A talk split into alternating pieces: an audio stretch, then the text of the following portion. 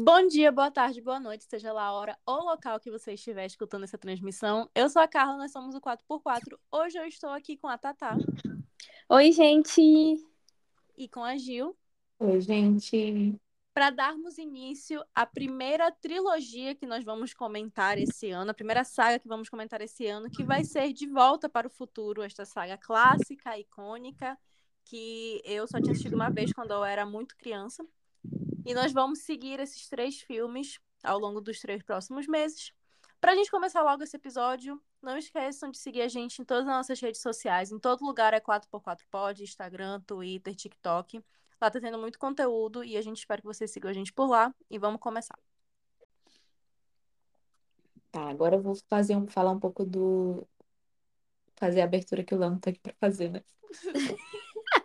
Mais uma vez a gente tem o que fazer. Mais uma vez, cara, simplesmente tortura. Cara, pior, né? Não dá. Isso é muita cara. O começo é a cara da Carla e o resumo é a cara do Léo. É Sim. Muito difícil.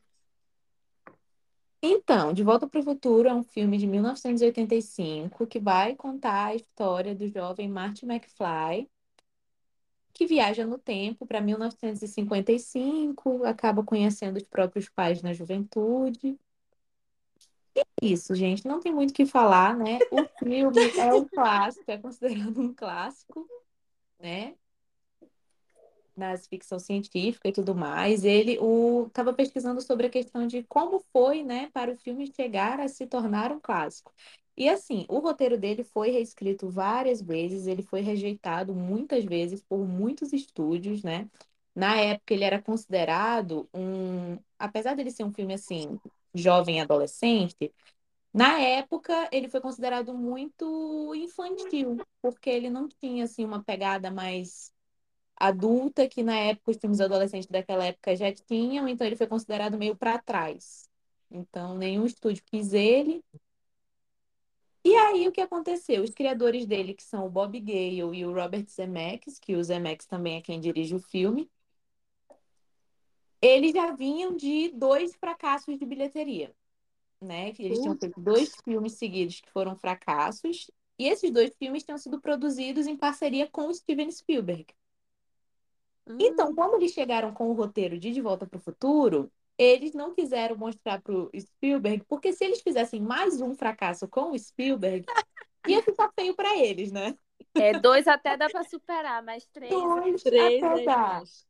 Inclusive, tiveram produtores que recusaram, produtoras que recusaram o filme, né? Porque o Spielberg não estava envolvido, mas eles também não queriam arriscar mais um fracasso com o Spielberg. A vergonha, né, gente? A vergonha chega. Porque eu Não, acho é que compreensível. meio... É compreensível. E eu acho que ficou meio engavetado durante algum tempo. Eles foram, né, adaptando o roteiro, melhorando e tudo mais. O Zemeckis acabou aceitando outro filme, que foi Tudo por um Esmeralda, que tinha tudo para ser um fracasso também e acabou sendo sucesso. E quando Tudo por uma Esmeralda foi um sucesso, isso meio que deu carta branca para que ele tivesse, né, alguma moral para conseguir é, aprovar o De Volta para o Futuro. Então foi quando ele entrou em contato com o Spielberg, ele pensou, agora que eu já tenho outro sucesso, vou falar com Spielberg. Falou com Spielberg, a Universal aceitou e De Volta para o Futuro foi feito. Amém. muito, Ainda bem. Graças a Deus. Fiquei Foi preciso dois mãos. gente, é, é como se assim, né? É muito louco a gente pensar como um filme depende do outro, né? Porque, por exemplo, se Tudo por uma Esmeralda não tivesse sido um sucesso, não tinha tido, talvez, entendeu? Não do jeito que a gente tem, né? Que loucura. Sim. Não, mas as coisas acontecem como tem que acontecer. Eu acredito muito nisso. Foi o que o Dr. Fred Nicasso falou no Big Brother. A maior fã do Fred Nicasso está nesta gravação. E é isso, gente. Bom, gente, eu queria começar falando aqui que eu amo essa nossa iniciativa de é, reunir tipo, uma, uma trilogia para reassistir, para comentar, porque assim, por exemplo, como aconteceu em Crepúsculo, me fez rever a saga com outros olhos e, e meio que, entre aspas, força, né? A gente a rever esses filmes. Então, por exemplo, De Volta para o Futuro, é, esse primeiro, pelo menos, é um filme que eu não via há alguns anos, mas eu já vi muito esse filme, muito. Assim, a primeira vez que eu assisti, eu Nem lembro quando foi, mas eu acho que foi meio que no início da adolescência. Eu lembro que eu não era muito criança e muita gente já comentava, já era referência. É um filme antigo, né? Mas assim, era referência no nosso ensino médio, era referência para tudo na vida. E eu, gente, que filme é esse? Onde é que eu tô? E eu assisti a primeira vez e eu, gente, onde eu tava esse tempo todo? Por que, que eu nunca assisti esse filme? E assim, ele é muito bom. Eu acho que toda essa passagem de revisão de roteiro deve ter sido com certeza muito importante para ele chegar onde ele está hoje, por exemplo, na postagem do 4x4, da gente ver que a ideia inicial numa geladeira e, gente, não ia prestar. Gente, pelo amor, pelo amor de Deus, quem teve essa ideia de uma geladeira primeiro, sério. Mas enfim, eu acho que foi essencial porque eu adoro o plot dessa história. Eu adoro a ideia geral dela, adoro muito o roteiro, como ele foi muito bem construído. Ele tem, tipo assim, é uma receita perfeita, sabe? Uma receita que tem tudo para dar bom. Mas como a Giovana falou, a gente depende muito das nossas referências anteriores, né? Então, tipo assim, se o filme, o esqueci qual, não sei o que da Esmeralda, por uma Esmeralda. Por uma Esmeralda não tivesse dado certo, realmente, possivelmente a gente não ia ter essa joia do cinema que é De Volta para o Futuro. E assim, gente, não importa quantas vezes eu assista esse primeiro, eu vou continuar amando. E, assim, o ponto, eu comecei falando que eu gosto dessa nossa iniciativa, né, das trilogias de rever e tal, porque, por exemplo, eu nunca assisti o segundo e o terceiro. Eu já comecei o segundo, mas eu não sei porquê, eu nunca fui pra frente, e aí eu acho que eu dei uma desanimada quando eu vi umas críticas sobre o terceiro, e sei lá, assim, eu, eu realmente estou... era com certeza eu falando alguma coisa. Com certeza. Já venho dar esse spoiler daqui a dois meses. Vocês vão ver a Giovana falando. Chocada. Mas enfim, eu realmente tinha ouvido algumas críticas sobre o terceiro filme, que ele não era bom, que o primeiro realmente era o melhor. E aí eu fiquei com um pouco de preguiça, sabe? E aí eu acho que vai ser muito legal, assim, eu reassisti o primeiro, claro, mas continuar o segundo e o terceiro, porque eu acho que se não fosse por, pelo 4x4, eu não ia, sabe? Eu ia só empurrar com a barriga até dizer chega. Nossa, eu me identifico muito com a Tatá, assim, que se não fosse 4x4, eu não ia assistir essa trilogia. O primeiro eu assisti quando eu era criança ou pré-adolescente. Era a época em que passavam esses filmes no Boomerang, o falecido Boomerang, que eu acho que o Boomerang nem existe mais. Ai, adorava o Boomerang. Passava no Boomerang e eu lembro que eu assisti e eu lembrava de algumas cenas muito específicas, assim. Eu lembrava dele viajando no tempo, óbvio. Eu lembrava da cena icônica, que é a cena dele tocando no baile. Eu lembrava dessa cena. Eu lembrava da cena. Eu lembrava quando. Eu lembrava muito mais do final, assim, a partir do momento em que tá o Marte e a mãe dele nova, assim, no carro, eu lembrava, assim, até o final. Só que o começo, o meio, essa parte dele querer ser músico, eu realmente não lembrava disso. É, mas foi muito legal assistir já adulta, com outra visão, já sabendo que ele é um filme clássico, conhecendo referências, apesar de lembrar pouco do, do filme. É um filme muito bom, é um filme muito bem dividido, eu acho. É um filme que, apesar de ter uma história. Que é uma história. É previsível, é um, é um filme muito comfort, né? Acredito eu. Mas, apesar de tudo isso, eu não senti o tempo passar. E olha que ele tem quase duas horas de filme. São quase duas horas de filme. E ao mesmo tempo em que ele parece maior, porque ele desenvolve muito bem, ele passa muito rápido não sei explicar, não sei se me consigo fazer entender, mas eu sinto que parece que no desenvolvimento dele, ele tem mais do que uma hora e cinquenta. Mas eu não sinto essa hora e cinquenta passar. Parece que passou uhum. muito rápido. Mas parece que eu assisti mais horas do que eu assisti. parece que tem muita coisa, mas o tempo parece muito pouco para muita coisa. Exatamente. Exatamente. Ai, gente, eu, assim, eu gosto muito desse filme, né? Assim, toda vez eu sei que quando eu estava aqui, a gente estava falando de Senhor dos Anéis, eu falava que, assim, desses todos, essas sagas e coisas e tal, Senhor dos Anéis é o que eu mais gosto, mas eu ainda acho que De Volta para o Futuro tá ali numa batalha muito grande pelo primeiro lugar, assim, porque eu gosto demais de Volta para o Futuro. Eu não consigo lembrar quando foi que eu comecei a gostar. De verdade. Eu acho que foi. Eu comprei o box, foi numa época que eu tava, né? Eu já contei, acho, dessa minha saga, que eu vários boxes aleatórios, acho que eu não vi até hoje. Mas aí eu comprei e eu assisti. E eu simplesmente acho ele até hoje sensacional. Eu ainda, vez ou outra, pego ele para assistir. Tanto e assim, acho que assim, aqui em casa acabou que eu, eu gosto muito, todo mundo gosta muito, então é simplesmente um filme que tá na minha vida sempre. Inclusive, estava lembrando quando eu fui fazer o post para post da capa, na verdade, né? Ainda não.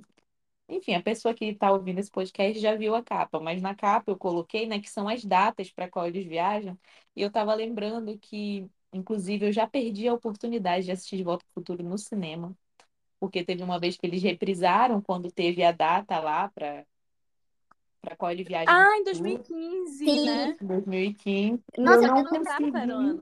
Eu não consegui, eu lembro, assistir no cinema. Mas é engraçado, porque também ano passado, eu acho, foi, foi ano passado, não tem como ter sido antes. É, teve um dia que eu cheguei em casa e tava, tipo assim, minha família inteira aqui reunida na sala, tava todo mundo assistindo De Volta pro Futuro.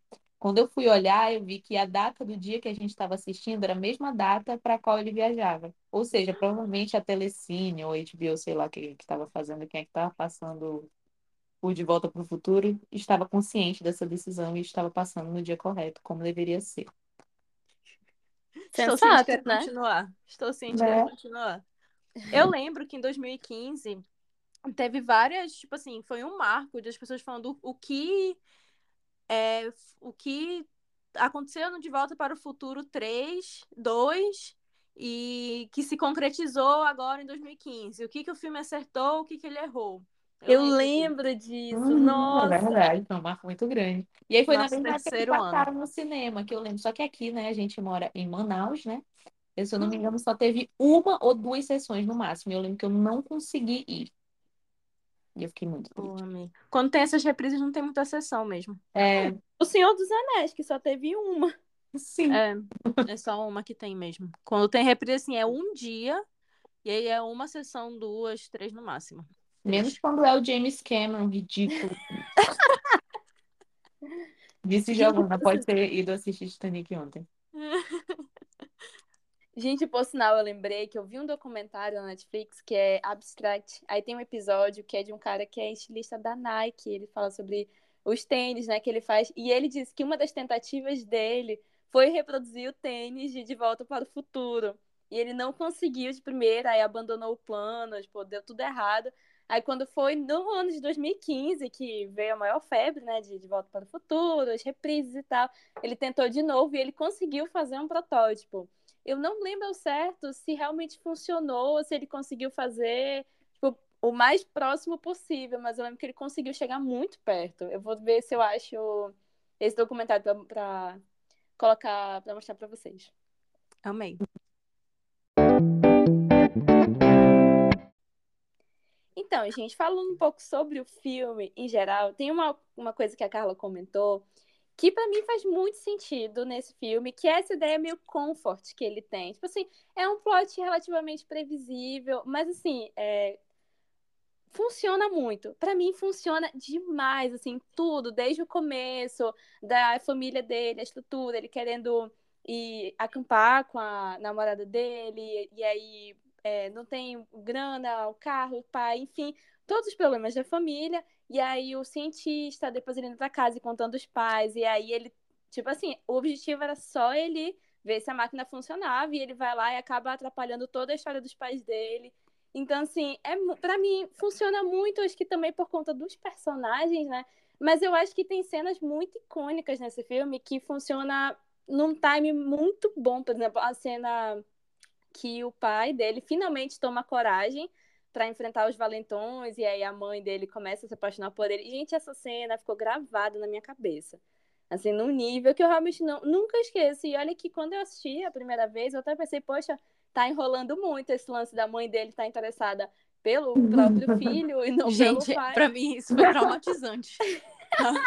eu acho incrível, de verdade. E é assim, se eu não me engano, houve um. Eles se preocupam, eles tinham essa preocupação de que esse plot de uma mãe apaixonada por um filho fosse incomodar as pessoas ou não fosse funcionar, mas, tipo assim, não foi o efeito que realmente acabou tendo no público, sabe? Então, tipo, meio que ficou por isso, né? Tanto que eles tinham isso meio que como um problema, que eu li, eles tinham isso meio que como um problema, mas, tipo assim, tudo se resolve muito rápido naquele momento em que, tipo, ela beija ele e fica, tipo, meu Deus, parece que eu beijei meu irmão, né?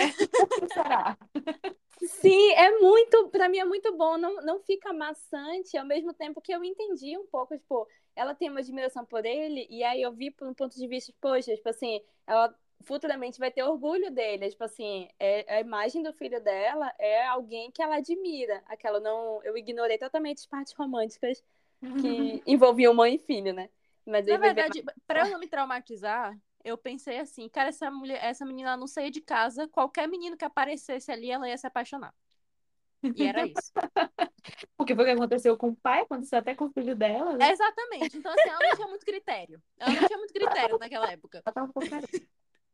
Eu acho muito interessante, sabe, essa questão da mãe, mas assim, para mim, ela é por isso que é tudo nesse filme eu acho completamente assim sensacional. E parece que é tudo muito minuciosamente costurado e tudo funciona muito bem.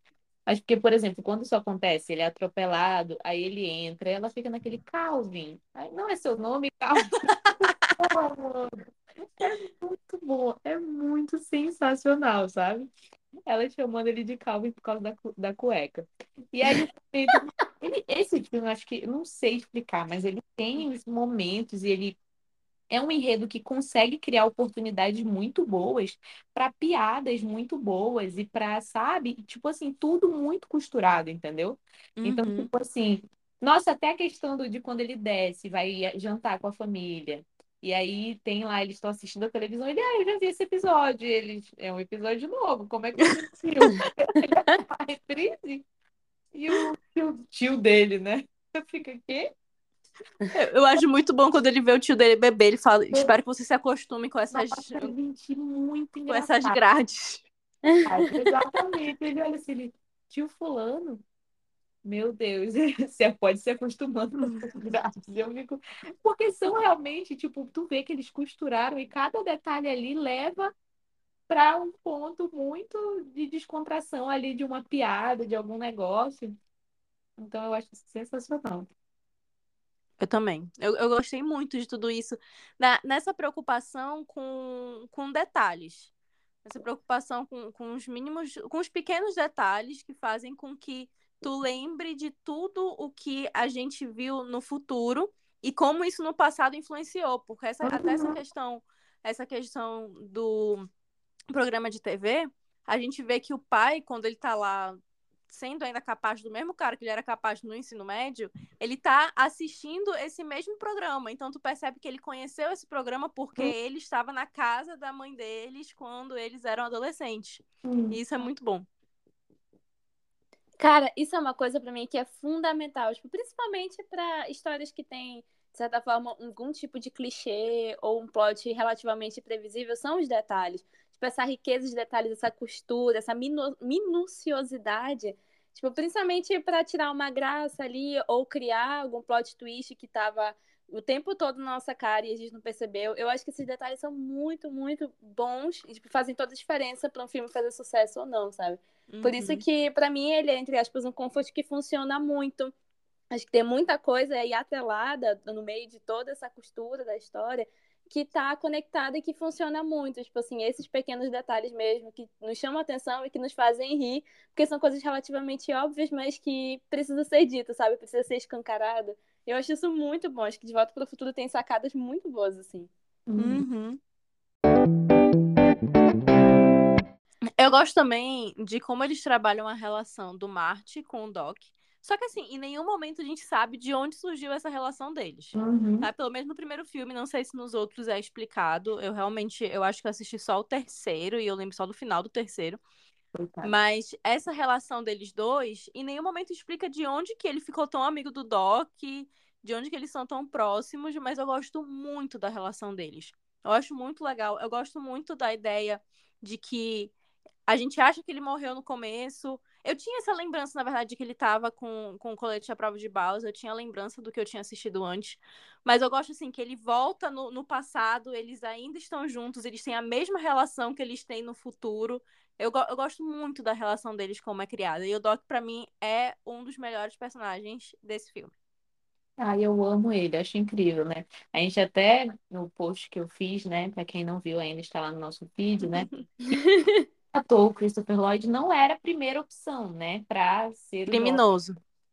Gente, criminoso demais, porque eu acho que o que ele faz aqui com esse papel, eu acho que ele ter sido escalado nesse papel tem uma influência muito grande, né?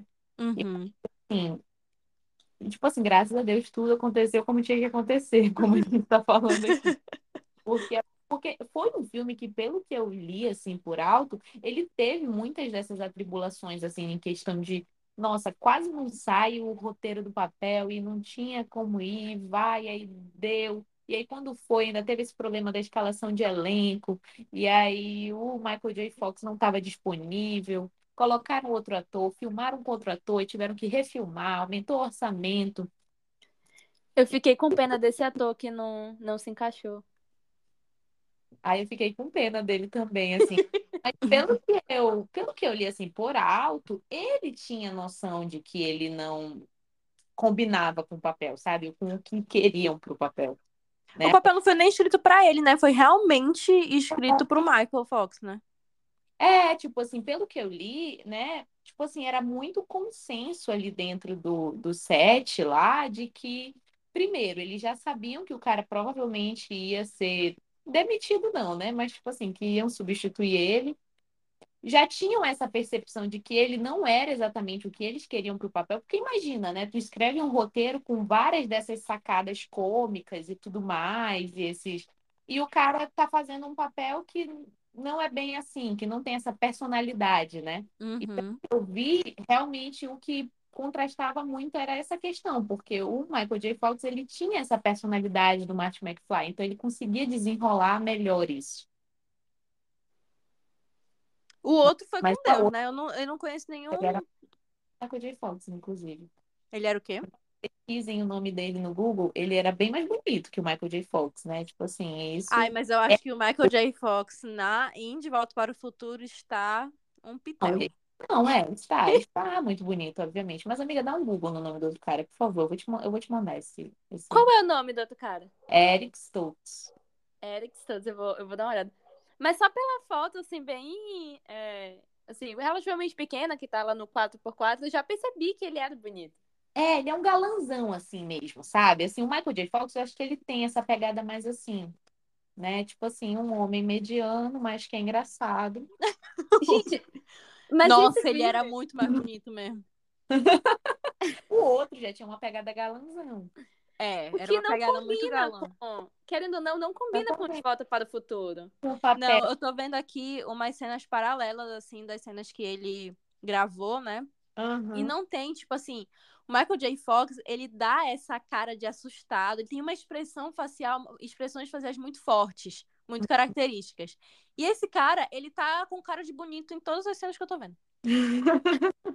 O grande defeito dele foi ser bonito. Bonito demais. Quando tu olha as fotos, eu acho até eles relativamente parecidos. São atores, eles- porque eles têm o mesmo perfil, né?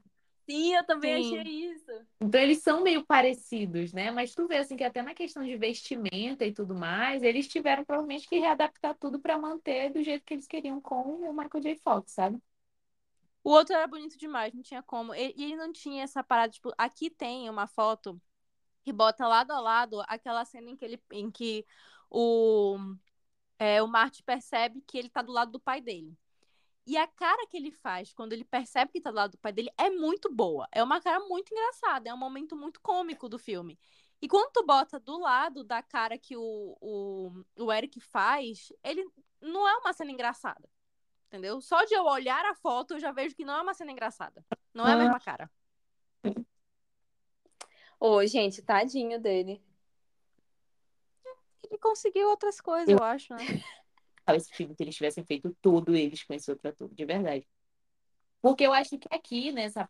Por exemplo, é um filme que, obviamente, apesar de ele não ser. So... Ele é muito movido pelos personagens e pelas personalidades deles, né? Eu acho que é por isso que o Marty e o Doc acabam brilhando tanto. É muito Uhum. né? Do Michael J. Fox e do Christopher Lloyd. Sim. O filme gira muito, muito em cima deles. Uhum, A química deles é muito boa. sim. E até do ator que faz o pai do Marty, né? O Crispin Glover. Sim. que Aí eu soube que fiquei. não tá nos outros, né? Nas curiosidades no feed tem isso, galera. Que ele não tá nos outros filmes.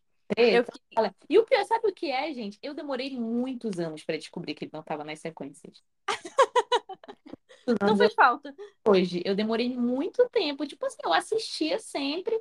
E aí, Gente, de verdade, assistam o segundo filme tentando não, não prestar atenção nele. Consegue tranquilamente se passar por ele ali, sabe? Eu entendo porque que ele processou os caras, entendeu? Mas Cara, fizeram eu- de eu- propósito, né? Quiseram fazer o outro ator parecer com ele. Isso, é, eles usaram próteses e tal que eles tinham ainda lá. Meu Deus! Toda a confusão que deu, né? Porque ele, o cara chegou lá e perguntou: Olha, eu posso usar essas imagens que eu tenho dele nos próximos filmes, mesmo ele não estando envolvido? E o jurídico, pode. Naquela época, tudo podia, gente. Anos 80, tudo podia. É verdade.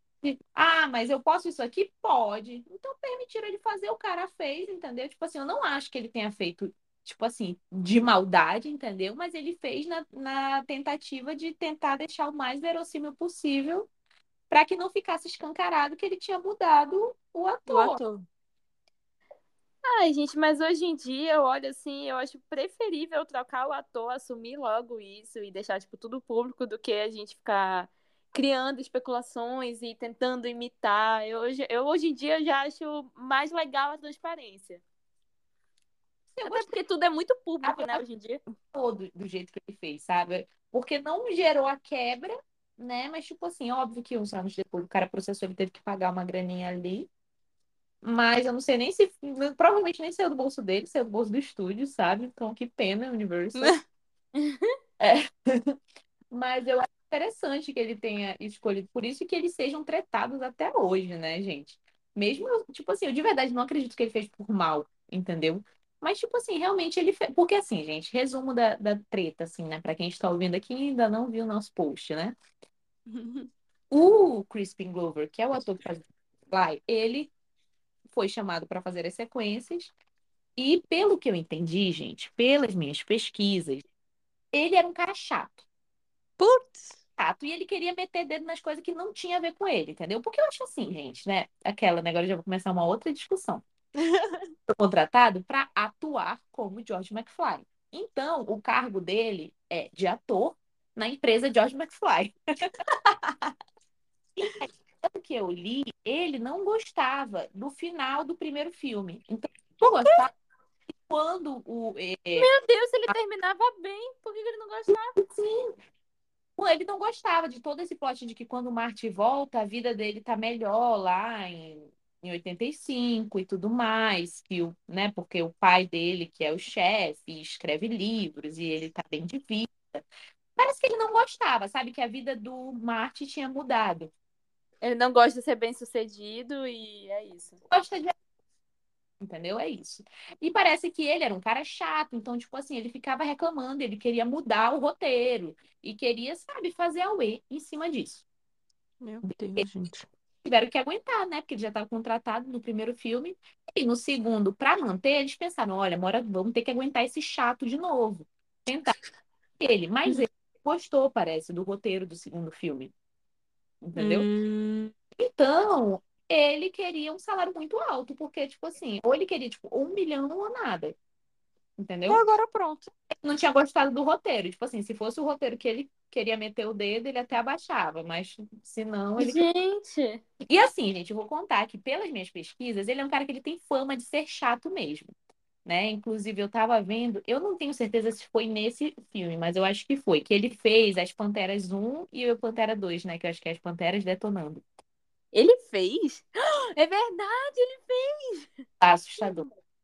caramba, eu não tinha, eu não lembrava disso. Segundo, no segundo filme, eu- não sei nem se eu tô falando do filme certo, eu posso estar falando do filme errado, mas assim, de modo geral, houve um filme em que ele não falou durante o filme inteiro, ele não tem falas do filme inteiro, porque ele se recusou a falar, porque ele não concordava com o roteiro do filme. gente. Ah, eu não acredito Mentira! nisso, gente. Só que assim, acabou que funcionou pro personagem, porque ele sempre faz esses personagens meio excêntricos, meio esquisitões, e funcionou e acabou que conseguiram usar, né, no filme o papel dele, ele conseguiu entregar mesmo não falando nada, sabe? Tipo, mesmo não falando as falas que ele tinha para falar. Meu Eu Deus. tô chocada que ele tinha falas. Exato, amiga. Então, tipo assim, ele tem essa fama. Sabe? Tipo assim, não foi a única vez que ele fez isso. Então eu não duvido que ele realmente tenha pedido muita, muita. Ele fala que não, que não foi isso, mas eu não duvido. Não duvido de verdade, entendeu? Pelo jeito ele é chato mesmo, insuportável. Né? Inclusive, o cara que foi chamado para substituir ele, né, no De Volta para o Futuro 2 e 3, que usou as próteses para aparecer com ele, né, era um cara que aparentemente não era muito bem tido lá no set. Não por nada, mas porque, tipo assim, o pessoal sentiu meio como. Ficou meio do lado do, do ator, né? Do Crispin Glover. Agora pronto. Tomaram as dores. Mas ele tava atrapalhando o trabalho de todo mundo. Gente, sim, exatamente. Ele tava atrapalhando o trabalho de todo mundo. Ele queria ser roteirista, não queria ser ator. Eu queria saber quem é o, o segundo ator que interpreta o George que eu tô procurando e não tô achando. Amiga, eu tinha o nome dele aqui, eu vou já te. Só aparece o Crispin Glover aqui, em todo canto que eu procuro do de quem interpretou o George, só aparece ele. Porque eu sei que, por exemplo, a Jennifer, ela foi interpretada por duas atrizes, né? No primeiro filme, e no segundo, no terceiro foi outra atriz que interpretou. E aí quando eu procuro, aparecem as duas atrizes. Vai ver, foi, faz parte do processo que ele ganhou. Só eu interpretei o George. É, excluindo... Ele tá com a minha cara, então eu interpretei. É esse aqui, ó, Jeffrey Weissman. Jeffrey. Jeffrey Wiseman. Ah, ele fica parecido mesmo. Fica Caraca, é assustador, ele fica realmente parecido. Um boneco de cera? Sim, mas ele também parece um boneco de cera. É, então Cara, assim, Esse ator parece muito boneco de cera, meu Deus. Sim. Eu nunca tinha pensado nisso, mas agora que tu falou fez tanto sentido na minha vida. E eu acho que ah, o segundo acaba funcionando muito quando eles usam esse outro ator, pô. Então, enquanto eu assistia, né, assim, eu estava assistindo, como sempre, o filme estava me entretendo 100%. Ele faz isso, né, ele tem esse efeito nas pessoas. Inclusive, eu não consigo aceitar que pessoas em dois- pleno 2023 não tenham ainda assistido De Volta para o Futuro, sabe, gente? Eu tenho três amigos que nunca assistiram e, de verdade, eu, eu pagaria pessoas para sequestrarem eles e... Verdade. Mas ó, pergunta, tu tá falando só do primeiro ou da trilogia toda? Do primeiro. Ah, então tudo bem. Ah, então não, tá, bem. isso eu assisti não vou ser sequestrada. O primeiro é o básico, porque assim, por exemplo, na minha opinião, o primeiro ele é muito bom. O segundo, eu também acho ele muito bom, acho que ele complementa bem o primeiro, mas o terceiro pra mim é tipo falta o que fazer. Cara, é exatamente isso que eu ouvi. Muita gente fala mal do terceiro, mas vamos guardar isso pra pro quando terceiro. eu assistir. Vou dar pra lá, mas enfim, o, eu até- o que que eu ia falar? Ah, tá. Quando chega na parte, né, em que ele volta pra nova versão de 1985, né, que o pai do Uhum. Caço, o Bife tá trabalhando pro pai dele, não o contrário, né? Eu acho muito interessante porque, sei lá, é, o segundo, assim, aí eu já tô puxando um assunto que a gente vai trazer no segundo filme. Mas no segundo filme, o Bife, ele tá muito envolvido no plot principal de todo o desenrolar da história do segundo filme, né? No final do primeiro, é, eu tive a impressão, assim, foi a única coisa que eu consegui imaginar, assim, de quebra, talvez, do filme, é que no- nesse primeiro filme, quando está lá o Bife trabalhando pro pai dele, o Bife transparece ser uma pessoa super, sabe? Tipo assim, super de boas, ele pareceu, tipo assim, que ele adquiriu humi- humildade, sabe? Com a pobreza e com, com Pra mim, os papéis se inverteram. sabe? É tipo assim, Pessoas mudam. mas assim, tipo assim, digo em questão do personagem do Bife, entendeu? De tipo assim, porque é porque eu não quero puxar o plot do segundo filme, entendeu? Mas tipo assim, eu acho que esse Bife do final do primeiro filme e o Bife do segundo filme, eles meio que não conversam entre si. Pelo menos pelo que eu esperaria, entendeu? Porque o filme tem algumas cenas ali no final com o Bife que mostram ele assim uma pessoa mais legal, eu acho, sabe? Tipo assim, na hora que ele chega lá com os livros do George e tal, pra mostrar, tipo, olha, chegou os livros, não sei o quê, e tudo mais. Parece ser uma pessoa que adquiriu humildade e se tornou uma pessoa gente boa, graças a esse novo universo. Mas, tipo assim, isso vai em desacordo com o bife do segundo filme. Mas aí a gente comenta quando tiver o segundo filme. Ah, agora eu fiquei curiosa. Eu então, também fiquei muito curiosa. Tipo assim, de modo geral, sabe? Mas mesmo assim, eu não acho que seja nada muito importante também. Assim, vai mais da minha percepção mesmo. Eu, eu acho o personagem do Biff um personagem que, agora que tu falou que ele vai ser aproveitado, eu acho que ele se torna mais interessante. Porque para mim o personagem do Biff, ele é basicamente o Valentão. Ele é o personagem menos é, complexo de todo o filme, na minha opinião. Porque ele tá lá basicamente para atrapalhar o rumo que o filme teria que tomar. E nem isso 100%, porque quem atrapalha mesmo o que tá acontecendo é o próprio Marty. O Marty é o próprio inimigo dele. Porque ele se mete na, na relação de como os pais dele se conhecem ele tem que consertar. E o Biff tá lá como um pequeno obstáculo para ele é, para ele resolver mas o grande obstáculo mesmo é toda a timidez que o pai dele tem desde, desde que ele é adolescente. Então, saber que ele é aproveitado no próximo filme de uma forma mais ampla, eu acho muito interessante. Porque para mim o Biff é o personagem menos interessante da, do filme inteiro. Nossa, assim, não. O segundo filme eu acho que é, é muito assim, ele tem um papel muito relevante no segundo filme. Porque tudo meio que gira em torno, né? Quando o, filme, o primeiro filme ele termina dando assim um, né? Tipo assim, não, o problema agora são seus filhos, né? E aí lá uhum. tem que fazer outra viagem no tempo. E isso acaba de, nossa, isso acaba desengatando, sabe, um monte de merda pelo caminho e vai, porque assim, faz a gente pensar, né, por exemplo, assim, já dando um leve spoiler da, da do mas porque, por exemplo, no primeiro filme, graças, né, tipo assim, felizmente para o Marte, a realidade dele foi alterada para uma boa, né? Mas para pensar do ponto de vista do Biff, a hum. realidade foi alterada para pior, né? E aí, obviamente, né, cabe toda aquela questão de tipo assim, ah, né, tipo, ah, ele fazia bullying, ah, isso, isso e aquilo. Enfim, não cabe a mim julgar, né? Mas tipo, tecnicamente ele ferrou com o Biff, né? É, do ponto de vista do Biff, o Biff se fudeu. É. O Biff, é, tipo, ele inverteu os papéis. O, o que o Marty fez foi inverter os papéis. Quem era subjugado era o pai dele. E aí o Biff meio que começou a trabalhar pro pai dele e, e meio que pegou um pouco, assim, da personalidade submissa do pai do, do Marty, né? Um pouco da personalidade submissa do George.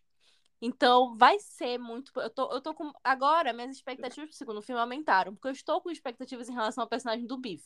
Porque eu tinha visto mais ou menos sobre o que o segundo filme ia falar e eu não lembrava. Quando a Gil falou, eu lembrei de que ele vai tentar ali resolver a vida dele, né? Ele vai tentar resolver que a vida dele não tá boa, ele vai querer que a vida dele seja boa de novo. Uhum. E falando sobre o segundo, eu acho que a gente pode, enfim, falar um pouquinho sobre o que a gente quer do segundo, o que a gente espera encontrar no segundo filme, né? Já que eu realmente não vi o segundo filme. Eu achei legal que a Jennifer vai ter um papel também importante, um papel, pelo que eu entendi, ela tem bastante tempo de tela no segundo filme, né? Porque ela viaja junto com eles. Eu não achei que a Jennifer, durante o, o primeiro filme, ia ser uma personagem muito relevante. Eu, ach, eu não achei nem que ela ia ser a pessoa que ia ficar com o Marty. Eu achei que ela ia ser só namorada dele do colégio. Mas no final, ela viajar com eles é, e, e, o problema ser os filhos deles me dá a entender de que ela vai ter um papel importante nesse segundo filme. E eu achei muito legal. A Jennifer, apesar de ter aparecido cinco minutos, é uma personagem que eu acho que ela é uma personagem legal, eu gostei dela. E eu tô ansiosa para ver a importância dela no segundo filme. Amigo, vou ser bem sincera contigo, assim, tipo, eu não lembro exatamente do papel dela no segundo filme. Ai, tomara que seja bom. Eu lembro que rolam umas coisas com ela, mas eu não sei se ela tem tanto tempo de tela, exatamente. Uhum.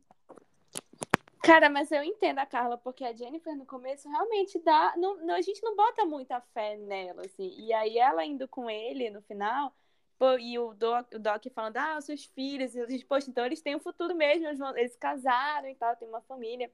Agora, com relação ao bife, eu achei muito legal ele, é tipo, saber, já ter esse spoiler de que ele vai estar tá ali no segundo filme, que vai ter uma, uma participação, talvez até atrapalhar alguma coisa, não sei, eu posso ter entendido errado também. Porque assim, eu passei o primeiro filme inteiro é, querendo que ele se desse mal. Porque ele realmente é um personagem relativamente simples. Ele é o, o valentão e que no final, assim, a gente só quer que as coisas não deem certo para ele. Só que a gente também não vê o ponto de vista dele, especificamente, que ele pode mudar, que, enfim, que acaba não sendo, entre aspas, justo ou não, sei lá, quem é a gente para decidir. Mas eu fiquei feliz com o final dele, vou admitir sim. Foda-se, odeio ele. Não gosto, o McFly merecia. Merecia coisa pior esse homem. Se chama Karma. Ai, que horror, né? Não, gente, parei, parei. Isso vai contra a parte paz e amor da Thaís, que está em constante luta contra a parte vingativa da Thaís. Exatamente. Meu Deus, vai que se volta contra mim, vou parar por aqui. gosto muito do 2. Eu acho que o 2 ele complementa muito bem mesmo, assim, o primeiro, de verdade. De verdade, complementa muito bem. Só que, assim, para mim, a desvantagem do, do segundo é que eu acho que ele não envelhece tão bem quanto o primeiro. Né? Hum...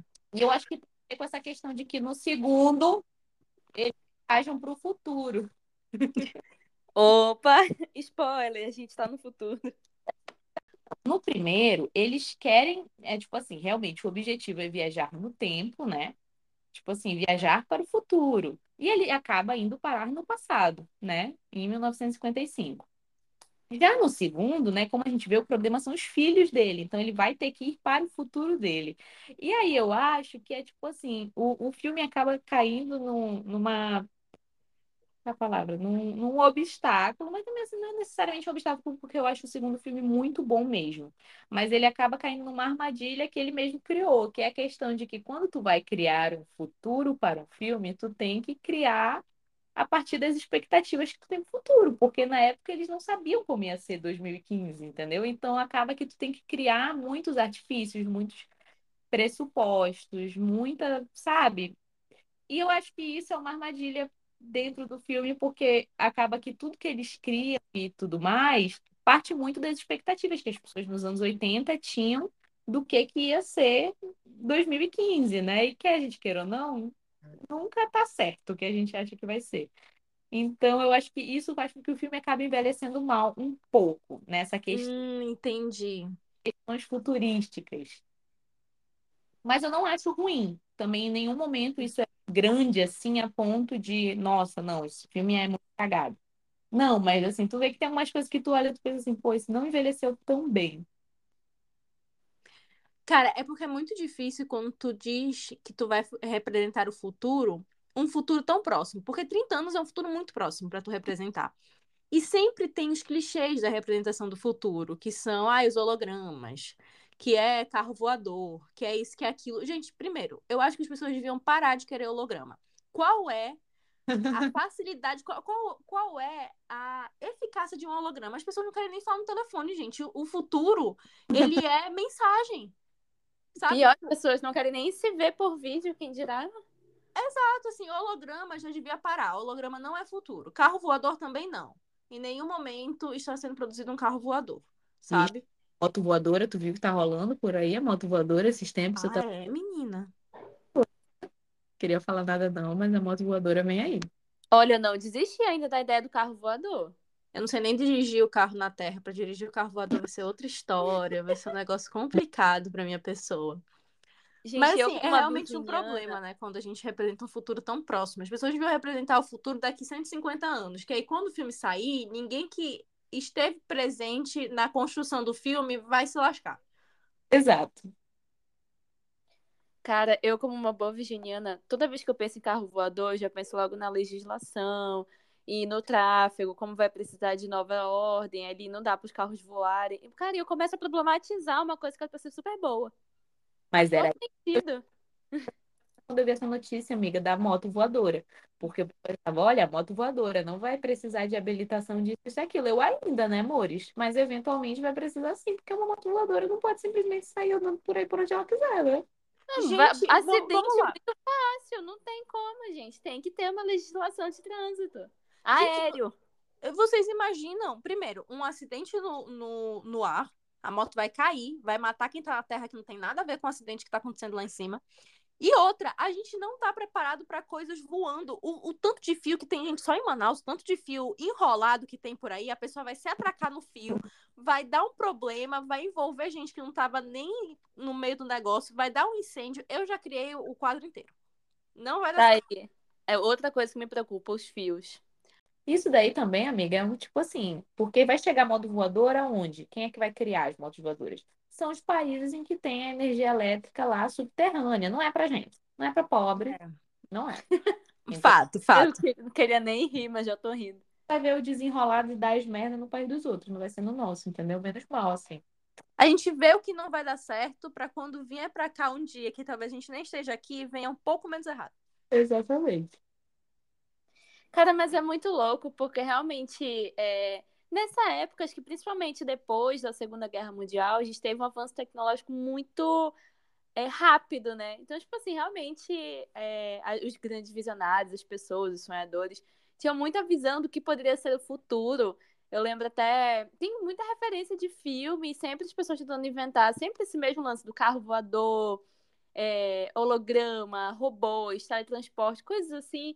E aí a gente fica pensando, a gente está se aproximando do futuro, até mesmo alguns mais distantes, mas não tão distantes assim, que foram representados e, e, ainda tem muita coisa que não foi feita e ainda assim tem muita coisa que a gente sonha em fazer. E aí, sei lá, é uma coisa, eu acho que é um tópico muito infinito. Acho que dá para fazer muita coisa, não é à toa que tem caminhos assim bons e tem muitos ruins, né? Não é toa que tem um monte de distopia por aí. E tem muita possibilidade do que pode acontecer ainda. E, cara, por incrível que pareça, assim, a gente vê, assim, alguns absurdos, né? Tipo, carro voador, essas coisas, mas tem algumas coisas que já aconteceram e tem coisas, tipo assim, que é possível fazer. E isso me assusta. Mais do que ser impossível de acontecer. Me assusta a possibilidade de acontecer. Como o quê? Como, por exemplo, o tênis. Cara, quando eu vi esse estilista pensando, tipo assim, e cara, ele falou, não dá pra fazer, vou testar isso aqui. Eu, meu Deus. Imagina, gente, a galera com tênis voador. Ah, mas isso não vai dar em nada, não. Sabe o que eu acho? Vai ser tipo aqueles negócios que tem no, no, no shopping, sabe? Que os seguranças eles ficam naquele negocinho de roda que fica andando, que as pessoas falam bem assim: esse é o futuro, daqui a pouco as pessoas não vão mais andar. Ninguém usa aquela merda. Entendeu? pra mim, tênis voador não vai dar em nada, não. Tem que ter muito equilíbrio. Primeiro, tem que ter muito dinheiro para comprar. Segundo, que tem que ter muito equilíbrio para comprar. Vai dar uma merda em lugar fechado. vai. Ixi, Maria, isso aí não vai dar em nada, não. Nem quando a gente era criança e tinha os tênis com rodinha, né, gente? Exatamente, ah, gente. Aquilo lá dava um acidente. Vocês lembram no colégio que tinha a rampa, que os que tinham um tênis com rodinha desciam aquela rampa com a rodinha? Sim. Nossa. Nossa, eu não lembro disso. É o que eu tô falando. É exatamente. Esse é o ponto.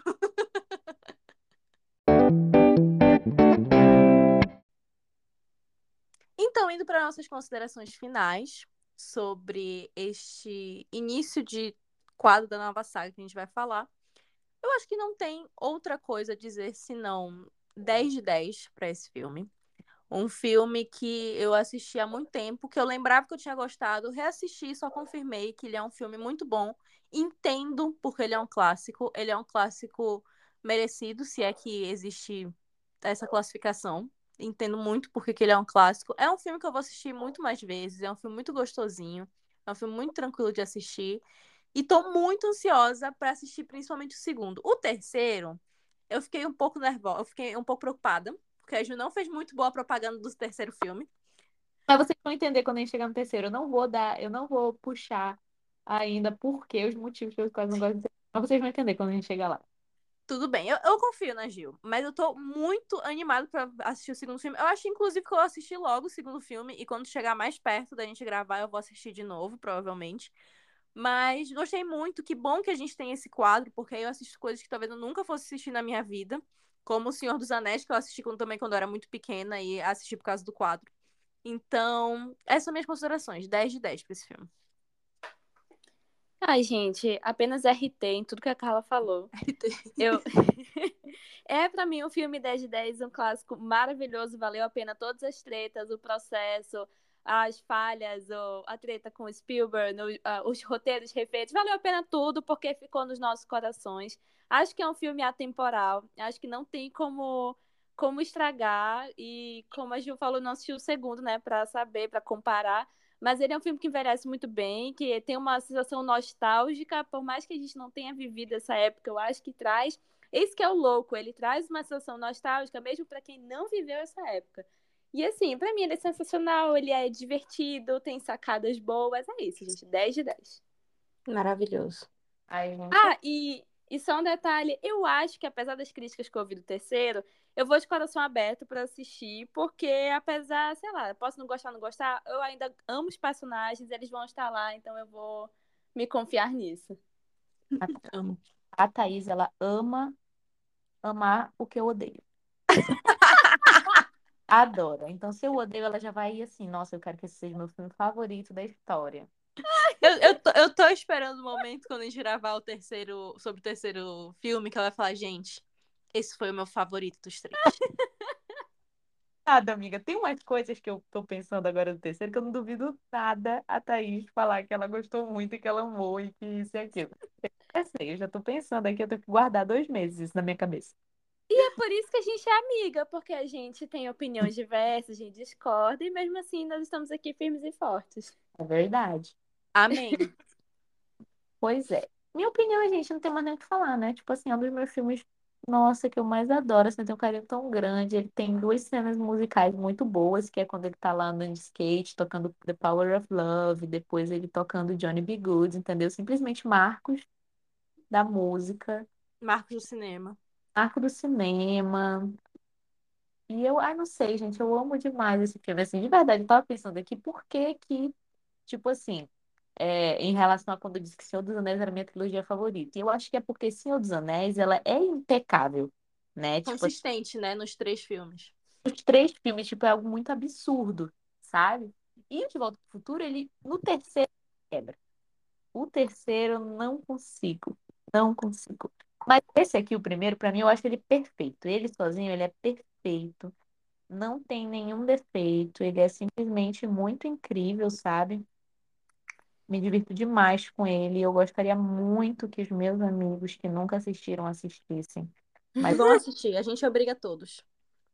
Para isso.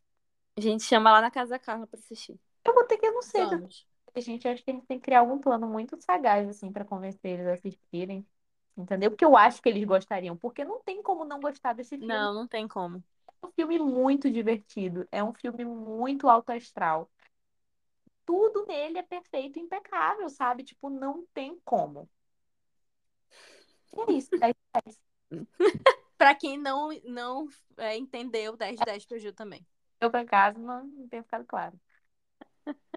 Ou seja, média 10. Gente, exatamente. Amei, gosto quando a gente gosta dos filmes. Rende menos treta, rende menos discordância, rende, gente. Mas às vezes a gente quer paz, porque somos amigos e a gente precisa concordar também, entendeu? Às vezes até eu e a Giovana concordamos em alguma coisa. Exatamente. E quando isso acontece, menina, porque a coisa é boa, então. Concordo. Que nem vai ser Daisy Jones no nosso próximo episódio. Todo mundo vai gostar. E se não gostar, eu e a Giovana, a gente vai obrigar o Léo e a, a, e a Tatá a gostar. Ah, já falei para vocês que eu tô gostando muito. Já tô quase na metade, vamos ver. Acho que não, acho muito difícil mudar de opinião. Amém. Assim seja. Então é isso, a gente espera que vocês tenham gostado desse nosso primeiro episódio da saga, da trilogia que a gente está comentando esse, durante esses três meses. A gente espera vocês no próximo episódio, que caso vocês não tenham percebido, é sobre Daisy Jones, caso não tenha ficado claro. e é isso. Tchau. Tchau. Tchau, gente.